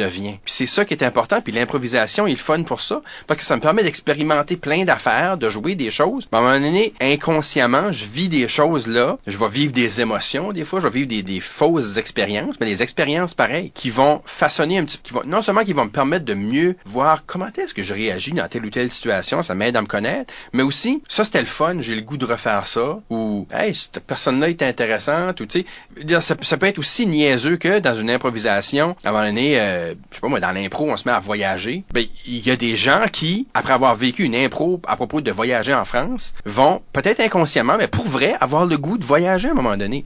Ça peut être aussi têteux que ça, mais c'est une réalité. Parce que moi, pour devenir quelqu'un, faut que je fasse quelque chose. C'est la construction identitaire, c'est un processus qui est actif, qui est un engagement. En improvisation, puis on le dit souvent, vous, vous avez coaché, vous le savez, en improvisation, c'est bien beau de dire des affaires, mais à un moment donné, fais quelque chose. Ben, dans la vie, c'est la même chose. Puis pour bâtir mon j'ai beau dire, ah, ce serait dans le fun, ah, ce serait dans le fun, ah, j'aimerais, non, forme ta fais-le. Trouve des moyens de le faire ou de faire quelque chose qui ressemble à ça. Ah, ce serait dans le fun de voyager, mais j'ai pas les moyens. Regarde, là. Il y a des petits voyages pas loin qui coûtent pas cher, c'est des voyages pareils. À un moment donné, il y a ça aussi. Je pense que cette attitude-là de faire quelque chose, puis de vivre des, aventures, des émotions, ça se transpose dans la découverte de qui on est, de qui ce qu'on est en train de devenir aussi. Ben, je pense que je suis d'accord avec le point que, que l'improvisation, ça crée des gens qui, euh, qui sont engagés, mais qui entreprennent beaucoup de choses. T'sais, on voit souvent que c'est des jeunes qui deviennent des euh, présidences d'école, des présidences de comité, qui deviennent partie de la FGFNB, ce genre de choses-là. C'est des faiseurs. Tu penses que c'est ça, vient de la nature de la discipline? Oui, ça vient de la nature de la discipline. Ça, vient aussi de la confiance qui est gagnée à briser ces murs-là puis à ne plus avoir peur d'avoir l'air fou. Parce que pour prendre un rôle de leadership, euh, faut que tu acceptes que euh, tu es dans le spotlight puis des fois, il y a des choses que tu vas faire qui marcheront pas tu vas avoir l'air fou possiblement. Et l'improvisation, selon moi, quand tu l'approches comme il faut, quand tu es moindrement bien encadré puis tu le fais pour les bonnes raisons, tu pas à ne pas avoir peur mais à moins avoir peur. Parce que tout le monde à différents niveaux a un petit peu peur d'avoir l'air fou puis il y a un réflexe qui est, qui sain là-dedans. Mais on apprend à gérer ça, à gérer le ridicule, même à l'accueillir à la limite. Je pense que l'improvisation sert à ça, sert à, honnêtement, plus qu'on a de monde qui fait de l'impro, je pense que c'est un avantage sociétal. Je pense qu'au niveau de l'Acadie gagne à avoir des improvisateurs parce que oui, ça crée des leaders, parce que ça crée des gens qui ont le goût de faire, parce que ça crée des gens qui seront en général des meilleurs communicateurs aussi. Euh, on a le goût d'avoir des gens qui sont capables de s'exprimer, de, jaser des vraies affaires, puis de brasser des idées. Puis aussi, quand t'es en impro, tu vas vivre une impro où est-ce que, par exemple, les, je sais pas, mais les personnages vont chicaner, puis quand l'impro est fini, les, deux joueurs, là, ils sont pas en chicane pour vrai. Ben, ça, ça peut être une bonne préparation à un contexte où euh, les gens vont avoir des discussions, vivre des débats, des, des chocs d'idées. Mais qu'une fois que la discussion est terminée, on saillit pas. On confrontait nos idées, mais ça n'a pas besoin de des attaques personnelles, par exemple. Je pense qu'il y a ça qui se développe un petit peu aussi là-dedans. Est-ce que tout ça, ça met une responsabilité sur les épaules d'une activité comme l'improvisation? En d'autres mots. Mais là, ça, c'est, ça, c'est un débat qu'on a en impro depuis, depuis que moi j'étais jeune. La place du français. Mm-hmm. Hein? Est-ce que c'est une activité qu'on joue en français? Ça commence dans les écoles. On a, il y a même une question qui, qui s'y rattache, n'est-ce pas? Gabriel Gagnon sur Facebook demande est-ce que les parties d'impro devraient se limiter au français standard ou est-ce que ça devrait être inclus puis accepter le CHAC? Parce que, justement, au Nouveau-Brunswick, dans différentes régions, on est plus ou moins, c'est-à-dire le langage a des angli, je vais même pas dire des anglicismes parce que j'ai utiliser cette expression-là. Un anglicisme, c'est pas des mots anglais. L'anglicisme, c'est une mauvaise utilisation de, c'est une tournure de phrases anglaises, Mhm. etc. Tu sais, là, tu peux pas aller auditionner pour une partie. Ça, c'est un anglicisme. Ouais. Même si c'est tous des mots français, euh, où ça sonne français quand tu le dis, c'est atroce. Dans le passé, euh, dans certains coins de la province, il y a eu des écoles qui ont imposé des punitions d'anglicisme, Mhm. qui étaient jamais données pour des anglicismes, puis qui étaient données pour des paroles en anglais. Tu sais, là, si tu me dis merci puis je te dis euh, bienvenue, c'est un anglicisme, mais jamais j'aurais été puni pour ça, Mhm. mais j'aurais été puni pour parler du lawnmower, je sais pas. Et différentes régions utilisent différents mots anglais dans leurs paroles. Si on parle du chiac, qui est comme la région sud-est, si on veut, tu sais, là, les gens d'Edmundston aiment peut-être dire que ah, eux autres sont chiac puis anglicisés, mais j'ai grandi là, là. Les mots anglais sont juste pas les mêmes, mais on Mhm. intercale des mots anglais constamment. Batters va faire la même chose. Mhm. Partout au Nouveau-Brunswick, on a, à cause qu'on vit en milieu minoritaire, l'anglais tout autour, notre télé est en anglais euh, souvent, euh, on s'imprègne d'une culture anglophone ou américaine, ça sort de notre langage. Est-ce que ça, c'est permissible en impro? Ou est-ce que l'impro doit avoir cette responsabilité-là d'être joué en français, d'être un promoteur de la langue française, que les joueurs doivent s'en tenir à un français, on va dire pseudo-standard, ou du moins un, un lexique qui est complètement en français? Mhm. Toutes ces questions-là sont souvent lancées. Je suis allé à un tournoi euh, dernièrement où je me suis fait accoster, moi, en tant qu'officiel, etc. Parce que l'équipe de Shediac joue avec l'équipe d'Edmundston ou quelque chose comme ça, et des gens de la région du Nord-Ouest ou même du Québec sont venus me voir parce que c'est ça, vous laissez du monde parler à moitié en anglais. Ce monde-là devrait pas avoir le droit de jouer. Nous autres, on était, moi, j'ai fallu que je l'équipe de Shediac dans ce cas-là. Pour moi, la langue française est fluide. C'est-à-dire, si, si on traite ça comme un moyen d'expression, dans ce cas-là, tous nos personnages ne peuvent pas avoir le même niveau de langue. Ça se peut pas. Différents personnages ont différents niveaux de langue. Évidemment, on, veut que nos jeunes eh, so- soient capables de tous ces niveaux-là. Peut-être là, il y a des joueurs qui sont limités. En tout cas, qu'est-ce que toi t'en penses? Surtout en tant qu'éducateur, là, tu travailles dans des écoles, puis je sais que c'est un enjeu là aussi. Tu voulais pas entendre l'anglais parler les corridors, j'imagine? C'est c'est plus gros que l'impro, clairement, c'est c'est cette discussion-là, mais l'impro a sa part là-dedans. Moi, je vois l'impro comme, je la vois différemment, dépendant quand est-ce que j'y pense, je pense, mais je vois beaucoup l'improvisation comme une discipline d'expression artistique. Comme la chanson l'est, comme le théâtre l'être. Elle est différente, elle a ses particularités, mais l'improvisation, c'est ça.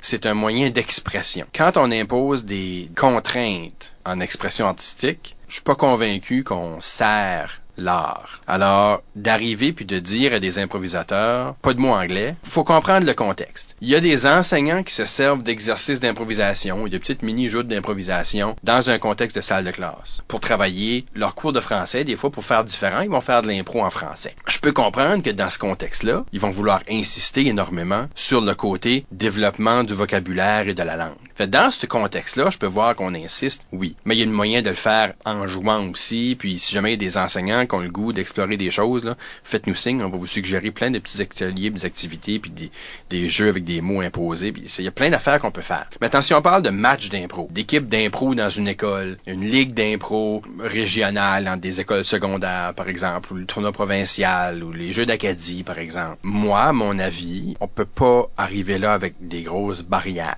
Moi, comme coach d'impro, par exemple, j'ai vécu quelque chose d'intéressant alors que j'étais entraîneur de l'équipe de la polyvalente Louis Robichaud à Chédiac, parti une équipe, on s'en va à un tournoi. euh, quand on vient du tournoi, les élèves, mon équipe, des jeunes de Chédiac, m'ont partagé certains inconforts qu'ils avaient vécu au tournoi parce que, d'abord, les accents de tout le monde n'étaient pas pareils. On veut pas qu'il y ait des jeunes que aller à un tournoi d'impro, c'est la première fois qu'ils sortent de chez eux, là, de leur petit coin de province, là. Mais c'était pas juste au niveau de la langue, c'est même au niveau des référents culturels. Les jeunes euh, du nord-ouest ou du nord-est, c'était dans le temps de, Star Academy, Wilfred Le Boutillier. Fait les jeunes des autres équipes parlaient de Wilfred, puis mes jeunes de chez Diac savaient pas c'était qui Wilfred. Les référents culturels étaient pas les mêmes. Puis mes jeunes m'ont dit qu'ils se sont sentis niaiseux des fois. Puis moi ce que je leur ai dit c'est OK, minute, on met les affaires à la place. Un, vous êtes pas moins intelligent que les autres équipes, c'est pas ça. Là, vous avez pas nécessairement les mêmes référents culturels. Quand qu'un impro parlait des Simpsons, tout le monde était correct. Puis il y avait des choses francophones aussi que mes jeunes connaissaient. Il y avait pas une connaissance nulle du fait francophone, mais il y avait des référents qui. Alors moi, comme entraîneur, à ce moment-là, je peux pas me mettre à lui taper sur les doigts. Je peux pas être au tournoi d'impro puis les chialer quand il y a des mots d'anglais qui se glissent. C'est comme ça qu'ils parlent, d'envie, pour vrai. Puis l'improvisation, puis j'ose croire qu'on a quelque chose qui se rejoint là-dedans, mais en improvisation, pour faire de la bonne impro, ça prend une part de vérité. Ça veut pas dire que des fois, je vais pas me donner un accent différent ou une façon de parler différent, mais en général, dans l'improvisation, faut qu'il y ait un élément de vérité un peu.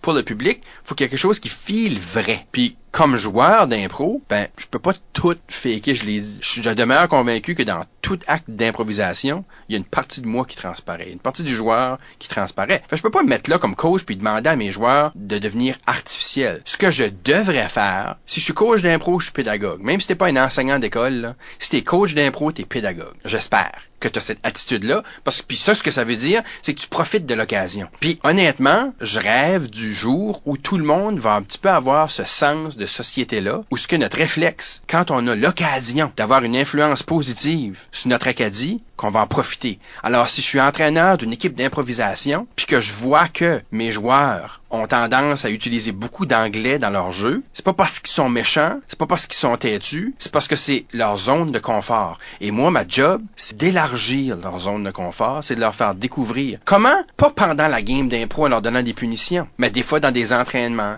des fois juste quand on jase de façon informelle, en se rendant à un match, en revenant d'un match. C'est faire des jeux de vocabulaire, c'est s'amuser, c'est des niaiseries, c'est leur donner des devoirs. Devoirs, faire attention là. Mais je sais pas moi, une pratique d'impro, ok, ben pour la prochaine pratique, vous allez tout trouver cinq minutes, fouiller le dictionnaire, trouver un mot que vous connaissiez pas. Arrivez ici de présenter le mot. Des affaires de même, des niaiseries. Mais faut jouer, faut que ça soit le fun. L'improvisation, faut que les joueurs aiment ça. Là. Si c'est correctement utilisé, ça devient un, un véhicule de francisation. C'est certain qu'il y a des gens qui vont avoir peur des petits improvisateurs qui parlent beaucoup en anglais, parce que là, que c'est ça, ils vont venir apprendre à nos jeunes à parler en anglais. Sais, il va avoir cette réaction-là des fois du public, des parents, des autres, même des autres. Les joueurs, habituellement, non. Les jeunes, ils sont smart assez, ils savent ce qui se passe. Mais les adultes paniquent pour rien, des fois. Mais c'est pas ça qui va arriver. Là. Si tu veux un tournoi d'impro, là, puis l'équipe de Moncton joue avec l'équipe de Caraquette, là, puis l'équipe de Moncton utilise des mots anglais un petit peu dans leur impro, là, ils vont pas tout à coup angliciser la gang de Caraquette dans un match d'impro. C'est pas ça qui va arriver. Ce qui risque fort d'arriver, c'est que les jeunes de Moncton vont se dire, oh, il manquait des outils un petit peu. Puis là, une fois que le besoin est là, le coach dit, ah, ok, ouais, hein, ok, bon, on va faire des exercices pour renforcer vos connaissances culturelles francophones. On va faire des exercices pour vous donner d'autres référents. Puis il y a des choses qui se font déjà dans les écoles, plein.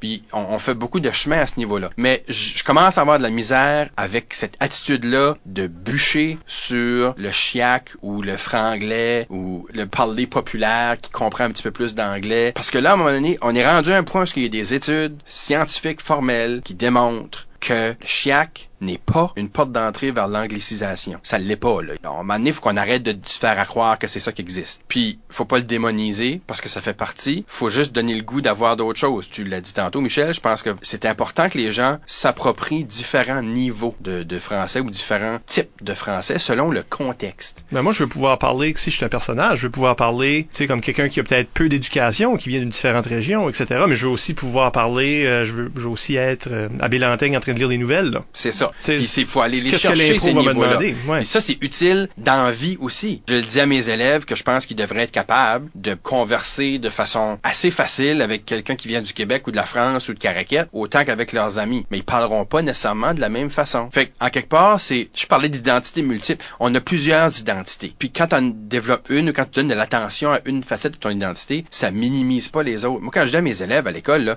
quand je veux travailler sur le côté francophone de leur identité, là, je sais ce qu'ils entendent. Ils entendent non à l'anglais. Mais c'est pas ça. Mais moi, c'est pas ma responsabilité de développer le côté anglophone ou, espagnol ou de leur identité. Ça veut pas dire que je veux pas l'entendre parler. Je pense qu'on fait du chemin là, puis pour longtemps, le balancier été complètement à l'autre bout, là. Puis on a été coupable en société et dans les écoles de dire non à l'anglais. Puis là, je pense qu'on devient meilleur à dire oui au français. Puis c'est pas la même chose. Le réflexe d'un adolescent va encore être d'entendre non à l'anglais pareil, mais c'est correct. On, on, finit par leur faire comprendre. Pour ça, faut s'éloigner des modes de punition, puis faut aller vers des modes plus ludiques, puis de célébration, puis... On perçoit souvent l'improvisation comme si le seul but, c'était une francisation, comme si c'est le but ultime du jeu, c'est mm. pas juste partie, une facette C'est la seule existe. raison que l'école mm. supporte, euh, appuie cette activité-là. Ouais. viens juste de corriger ton français, là? Ben oui. Voilà. Ouais, c'est bien, ça. voilà. Puis je pense que faut pas oublier que c'est surtout un effet secondaire vraiment le fun, puis pas un but ultime de la discipline. Mm -hmm. Je pense que c'est un, euh, une des rares activités qui euh, engage les jeunes dans une activité francophone parlée à l'extérieur de la salle de classe. Tu sais, tu joues un sport, des fois, tu sais, il y a rien qui t'empêche de parler anglais avec euh, tes coéquipiers, peut-être ton, ton coach est peut-être même anglophone, des fois ça arrive dans les écoles, mais c'est ça, ça te demande un certain niveau de français Ouais. dans ce que tu fais. Puis je pense que c'est déjà un petit pouce dans la bonne direction, c'est offrir une expérience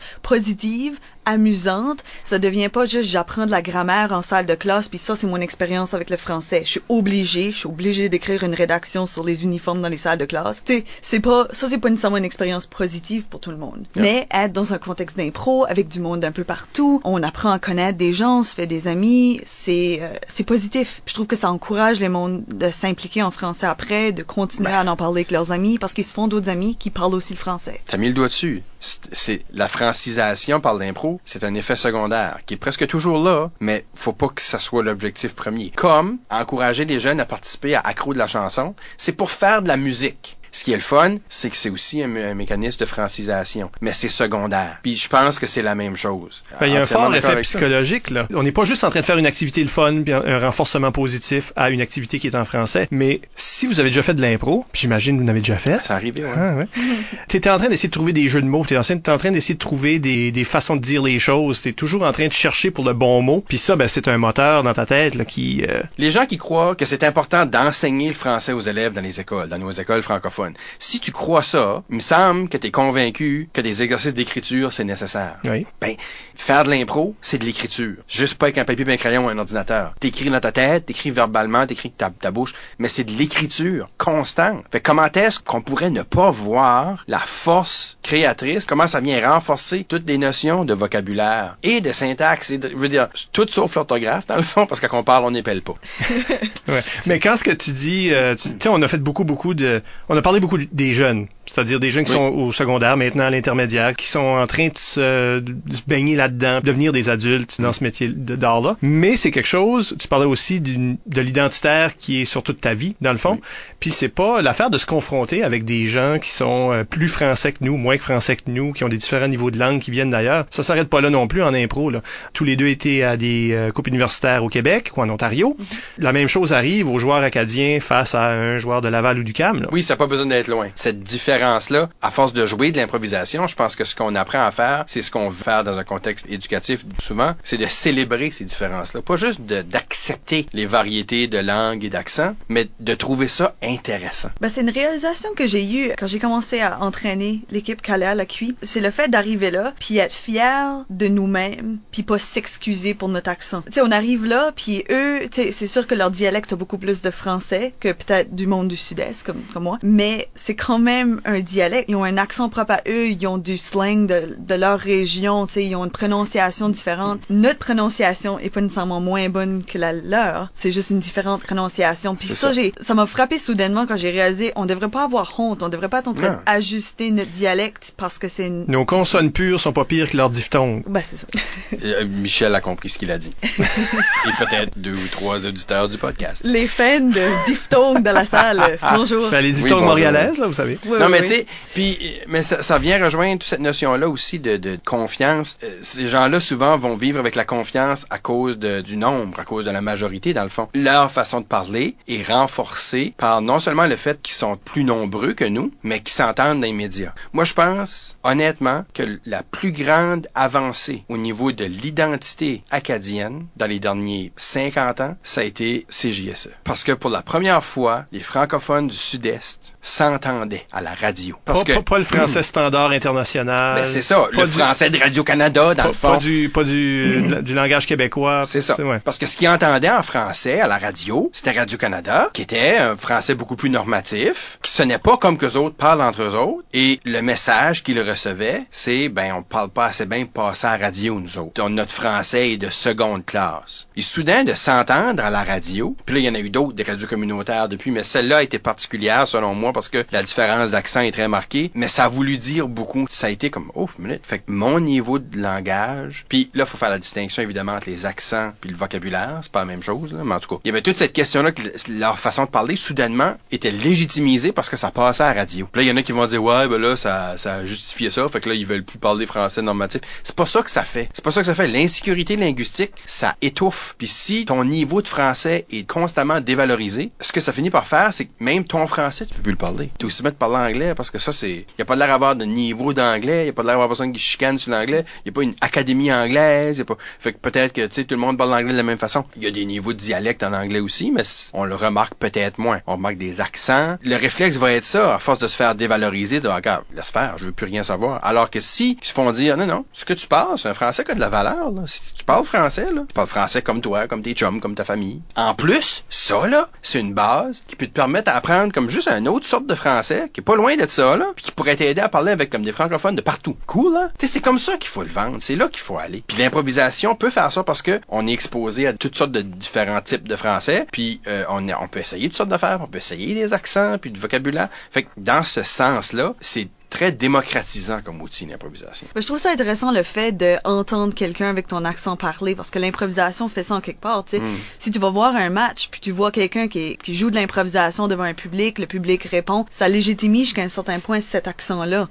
Sais, ça, ça rend ça valorisant pour les personnes dans la salle qui se disent peut-être oh, moi je pourrais jamais faire de l'impro, moi je, je parle trop chiac ou je parle pas assez bien puis ça pourrait Absolument. encourager De- ces gens-là. Puis en termes d'exportation aussi, parce que on joue ailleurs, on joue ici, on va jouer ailleurs, dans la province ou ailleurs, les gens du public vont être exposés à ces accents-là. Puis on a vu des cuits où ce que, on parlait de Marc Doiron tantôt, où ce que Marc était le darling du tournoi parce que lui avait son accent puis son patois, puis personne comprenait qu'est-ce qu'il disait Mais il était donc bien drôle. à Rimouski, là, je Ben sais pas quoi. Mais c'est ça, c'était comme, il y avait un charme là-dedans, il y avait quelque chose d'intéressant, c'était inusité pour eux autres, mais c'était beau, puis il avait l'air à l'aise dans qu'est-ce qu'il faisait. Il, il était certainement pas en train de s'excuser pour qui il était. Puis ça, ça a charmé le public. Je me souviens de ta dernière coupe universitaire à Sherbrooke. Ouais. Je suis assis dans le public, parce que vous jouez, j'étais juge. Tu sais, je suis assis dans le public, il y a quelqu'un qui vient me voir puis il dit, ah, c'est qui cette équipe? C'est qui cette équipe-là qui joue avec, je sais pas moi, UCAM? Je dis, ah, ça, c'est Moncton. Ah, ouais. On dirait pas qu'ils ont l'accent. c'est comme ça, mais tu sais, t'as une équipe de Néo-Brunswickois, là, et Mhm. de Québécois là-dedans qui sont, Oui. tu sais, naturalisés, si tu veux, qui étaient ici. mais t'as des gens de Hamilton, t'as des, tu sais, t'as t'as la Restigouche t'es représenté, Chaleur t'es représenté, le Nord-Ouest t'es représenté, euh, le Sud-Est t'es représenté. Tu sais, un peu tout le monde était là. J'ai dit, ben, d'où tu penses que moi je viens? Je sais pas, Moncton.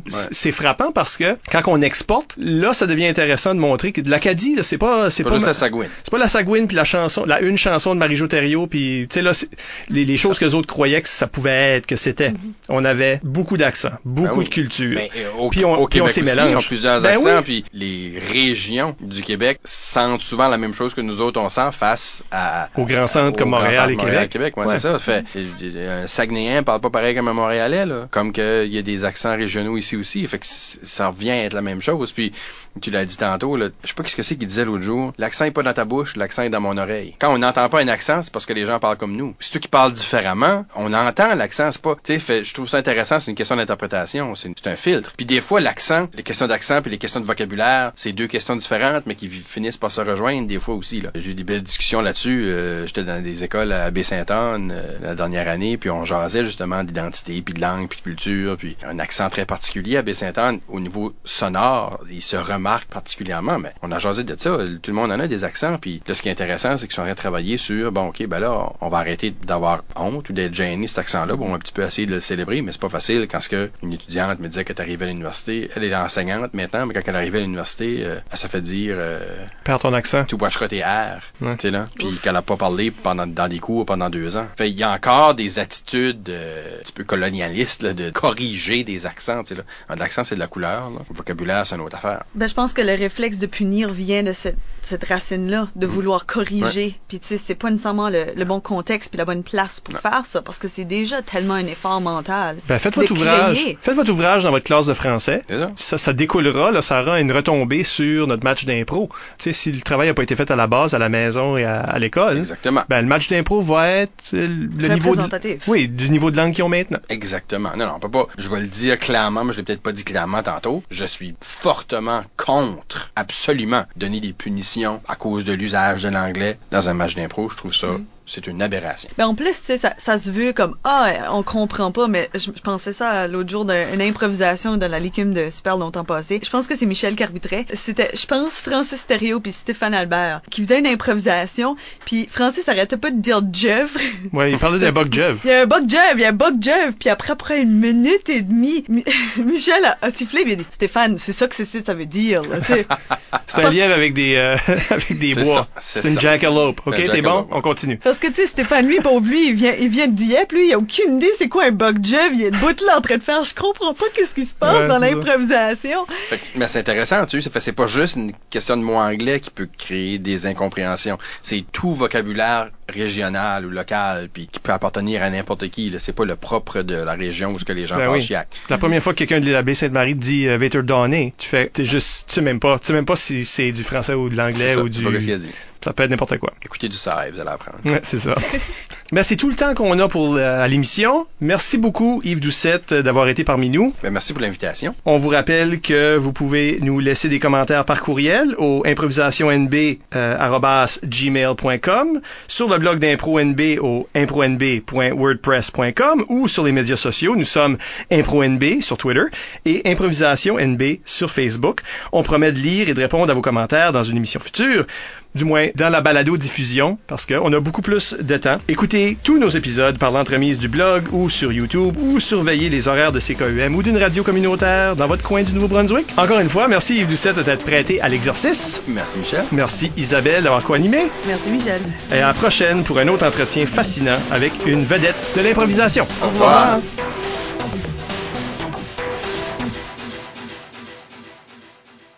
Un minimum de Mhm. francophone-ness. Francophoneness. Francophone. Voilà, voilà. Francophone-ness. Euh, je pense qu'en général, je parle à peu près ce volume-là. Qu'est-ce que je parle à la radio, je dirais. Je suis pas certaine qu'est-ce que l'expression sur ta face. Euh, C'est bad? l'expression que ton herbe est tout le temps plus faible que la mienne, mais je, je t'entends pas plus faible. OK. Tu penses que je suis une femme? C'est un penses- programme sexiste. C'est Le- ça que c'est. ben, c'est- Qu'est-ce que tu faisais? Je, je, je m'ai- je m'ai frappé dans la face, puis j'étais comme j'ai du lipstick all over the place? Non, juste un gros bleu. Et non, mais euh, ça là. Oh my dear lord, qu'est-ce qui. Le qu'est-ce- zèbre quoi d'or que- poqué Ah, des gens. Yeah, j'en ai j'en ai un autre bunch. ici. Ben voyons. Une elle est là. C'est bien intense. Isabelle Godin disait la même chose. Ah oui, là, que elle est ça se poquée. maganait les jambes. Mais elle a mangé une coupe de coups de pied de science aussi. Ah oui, ok.